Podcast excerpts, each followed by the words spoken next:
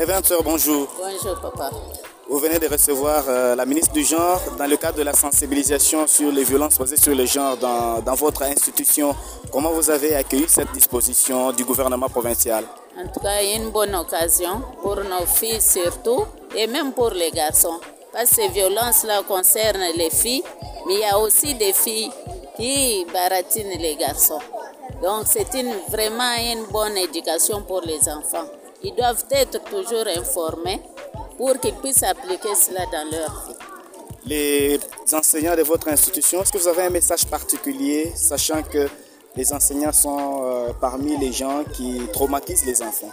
C'est une leçon morale pour les enseignants surtout.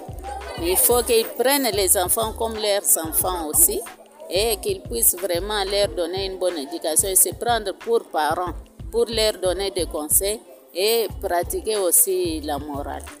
Quel message vous adressez à vos élèves filles particulièrement si elles sont euh, face à des harcèlements? Elles doivent être prudentes et avisées, avisées au moment opportun. Je pense que c'est ce qui est important. Révérende sœur, merci. Je vous en prie, papa.